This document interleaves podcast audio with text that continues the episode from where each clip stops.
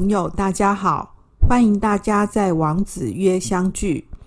这是一个关于经典和生活智慧的讨论平台，主要是为了和大家分享经典里头的智慧。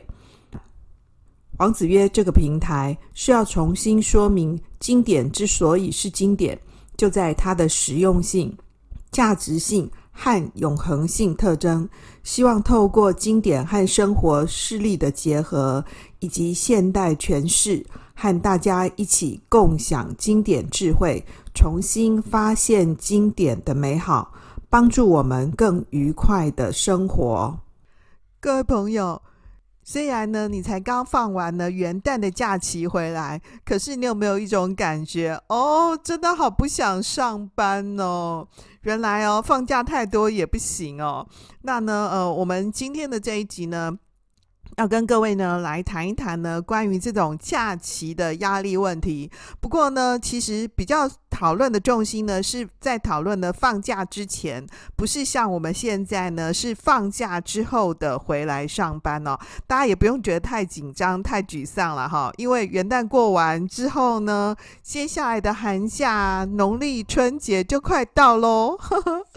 好，那么关于呢假期压力的讨论呢，其实我们常常可以听到哦，这种假期压力的这个症候群呢。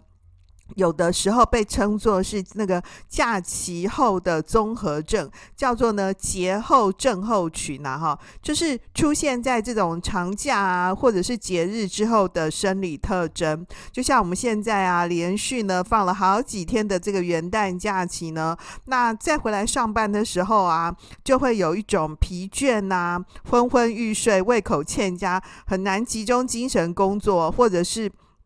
不正常的这个肌肉酸痛啊，甚至于呢，这个焦虑、容易发怒的一个表现哦。因为其实放假的时候是比较轻松的嘛，哈。那么根据呢这个心理学家的解释呢，像这种放假的症候群哦，其实是现代社会里面呢大多数人的身体的正常反应哦，就是像我们这样子在连续假期之后出现的哦。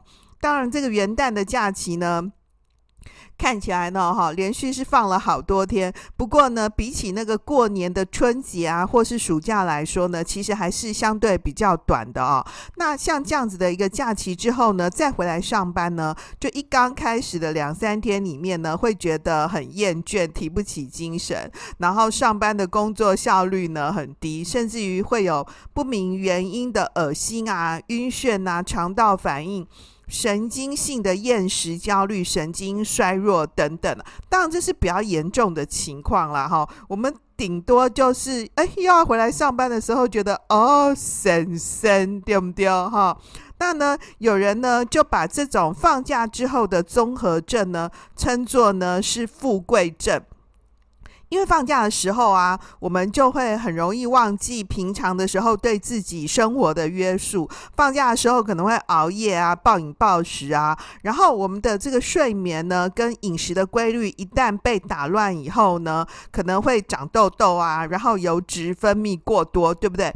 或者是会。便秘啊，甚至于呢，有时候会可能吃太多，然后吃太油就会拉肚子啊，所以这些呢乱七八糟的事情呢就都来了哦。不过我今天不要讲的是呃我们那个元旦之后的这个假期之后，我要讲的是呢这个放假之前哦。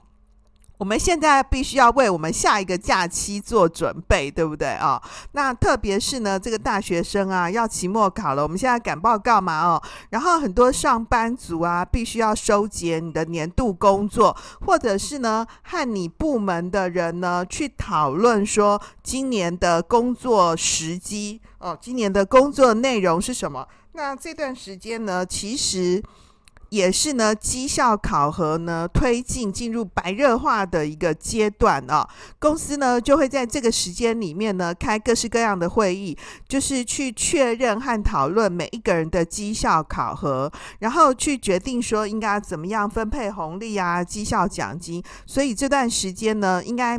大家也会觉得呢，这个压力很大哦。这种就叫做呢假期前的症候群啊。那呢，我们要讨论的就是这种假期前的。那特别是呢，要靠近年底嘛，啊。这是在年底之前呢，很容易发生的，所以呢，有时候也被称作是年终焦虑症候群。那么，我想呢，对比于学生族群的这个期末症候群来说呢，上班族啊，大多数呢必须承担经济生活，比起学生啊，缴报告啊，或者是和同学分配怎么样。做期末报告啊，这种事情，这个上班族面对的情况是会复杂的多嘛？哦，所以呢，今天的这一讲呢，我想特别呢，针对上班族或者是年轻的职场工作朋友说说呢，这段时间呢，我们可以怎么度过？如果呢，你是王子约的长期听友的话呢，那你应该知道说，嗯，王老师呢在教书以前呢，我其实是在外商公司上班的哦。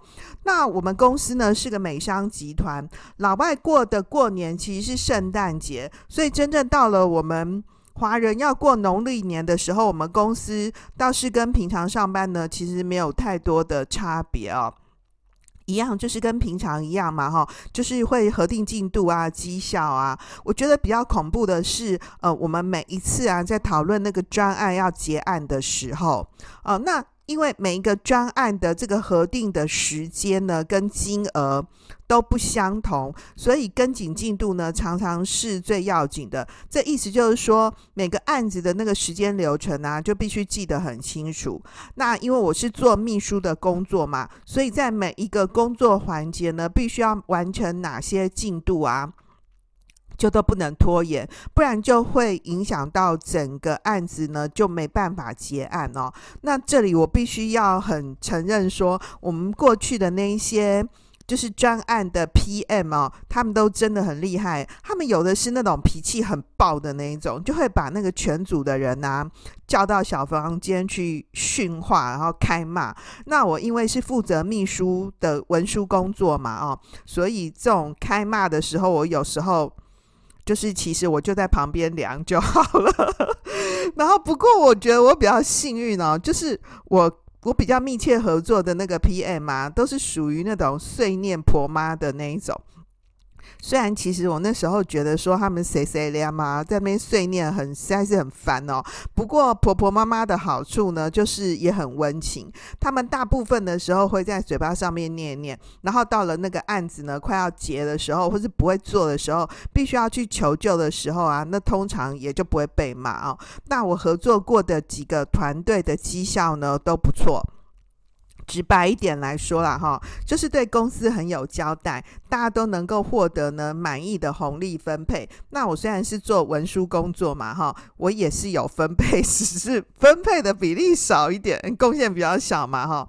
那我想呢，虽然当时的公司呢，并不是在年终的时候才结算绩效，我们是每一个季度结算的哦。不过每一个季的这个工作效率考核呢，我们其实也是很紧张的哦。我现在。现在想一想啊，一季考核一次的话，其实一年是评比四次，诶诶，四次绩效考核，这样应该算压力很大吧？哦，当然，每一次评比绩效的时候啊，除了要填报各种表单啊，去说明时机以外，我们还必须要报告一些和不同客户呢往来的情况。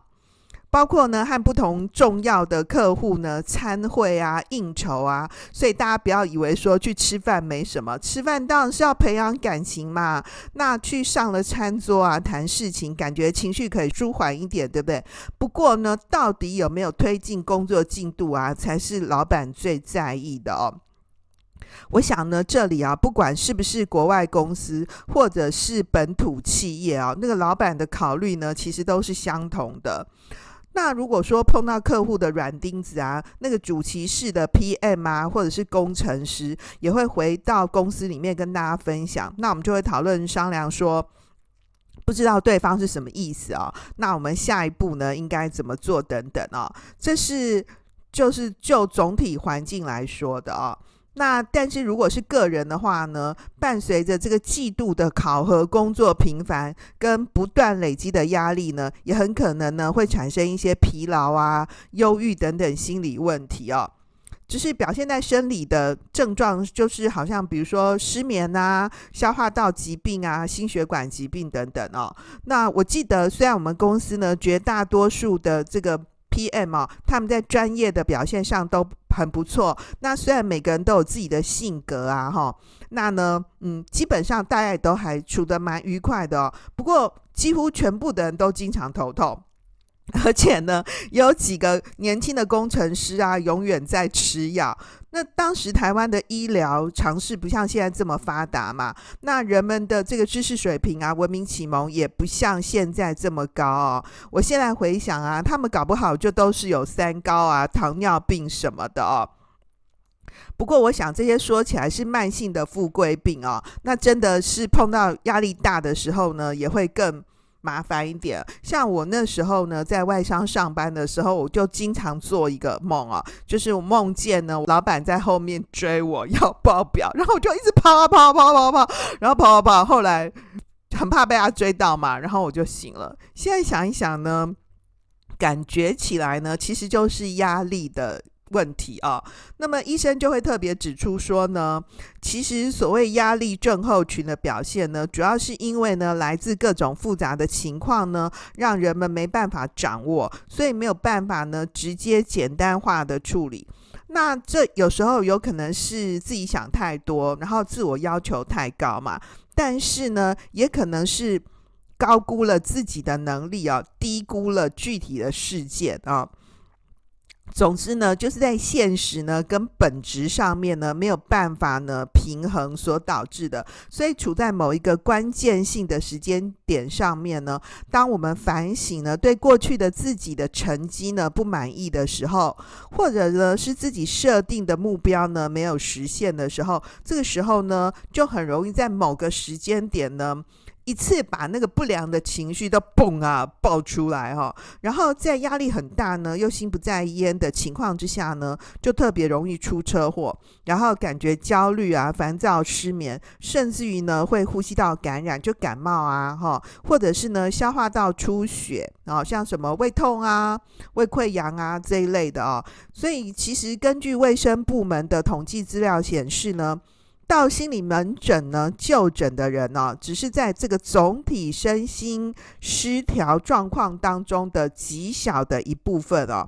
这群呢来就诊的人当中啊，有百分之六十以上呢有不同程度的身心综合失调表表现哦。当然，没有去看医生，没去就诊呢，就更多啦哈。那大家其实很容易在各种网络的这个或者是新闻媒体上面看到说，诶，如果自觉呢碰到这种压力症候群的情况呢，就应该呢要调整心态、规律作息，透过改善饮食呢来缓解症状，特别是上班族哦。这种压力呢，可能也不只是只是出现在年终，平常也会遇到啊。当然，我们现在因为要过年了嘛，所以这种压力呢是更容易会碰到的。我觉得呢，其实是要个人呢很提高警觉，因为你自己啊才是你自己最亲密的伴侣。透过自我觉察呢，去发现自己的压力。这种压力呢，有可能是理智上面呢觉得可以克服，但是身体呢却暗示你你不行了，你应该要休息了。或者是呢，你自己也知道说呢，你的身心透支啊，可是一时半时呢没办法脱离压力啊，没有办法跳脱这样的一个情境。这个时候呢，我想呢，也还是必须回到要自己身上，告诉自己说。不要凡事要要求完美嘛，活在一百分的魔咒里啊！因为你就算帮你自己设定是一百分，真正放到各个不同的圈子里面来看呢、其实你自己帮你自己设定的一百分，事实上可能只有六十分而已啊！当然，这也不是告诉我们说做事真的是要去降低标准啦。而是说呢，去从事每件事的时候啊，只要具体的知道自己确实有努力，而且具体确实付出了哪些努力，帮自己呢设定值的跟量的指标，这样子的，我觉得才是比较重要的。所以，量的跟值的指标是什么呢？不能够只是呢这个很朦胧啊。很囫囵的讲说啊，我其实自己也很有努力嘛，啊，不能这样子，要做了哪些具体的事件，可能可以把它写下来，可以认真的想想看。那么到了呢一年要结束要反省的时候啊，发现自己呢确实有达到呢这个一定程度的指标效能，那我觉得那就好了。有可能我们在年度呢帮自己核算的时候啊。发现，诶，那你今年度呢还来不及做到，那你得想一想，你距离你自己想要达成的目标呢差了多少啊？来年呢应该要怎么办到呢？自己设定的目标，把你现在会面临到的压力呢分散在一年十二个月里头，或是某个季度里头，那这样子呢就比较不容易呢发生前面说的困扰。那你说哦，那我平均分散压力，我一年十二个月呢，不就都很有压力了吗？哦，各位，你太小看你自己了。我们每一个人呢的这个能量呢，跟每一个人的性情呢，其实是有无限可能的。分散在一年里面呢，其实就是变成一个习惯而已嘛。当你的身心情况已经习惯了，你也就不再觉得那是一个压力了哦。我想呢，这当然是一个还蛮理想的情况了哦，可以透过练习呢，慢慢的做到，但是也不一定真的做不到。我想大家很可以试试看哦。我想跟各位呢分享一个我以前念博士的时候的一个例子。我们念博士嘛哦，所以。每一个学期呢，都有修不同的课哦。那有必修的，有选修的。然后老师就会规定我们说，哎，每一次写功课啊，都要就是学期末的时候，通常都是交一篇论文啊。然后有的科目可能还要交一些这个读书札记。每个教授规定的样子不一样啦，哈。那呢，博士生呢，还有一个很重要的要件，就是要达到毕业门槛以前呢，学校有规定说要发几篇论文。那我的情况是呢，其实生活蛮忙碌的哦。那我一边上班呢，一边念博士。所以其实念书的时间呢是非常有限的，我就告诉我自己说呢，我每一次修一门课啊，那在完成那一门课的作业的同时，不是就是要写一篇论文吗？就尽量的把这一篇论文呢，好好的把它完善好啊，把它写成是一个呃比较规范呢、整饬的一个论文，然后顺便就把这个期末的报告作业呢拿去投稿。那因为呢，真的写成一个作业呢，然后和要投稿的情况呢，其实是还是有一点距离的。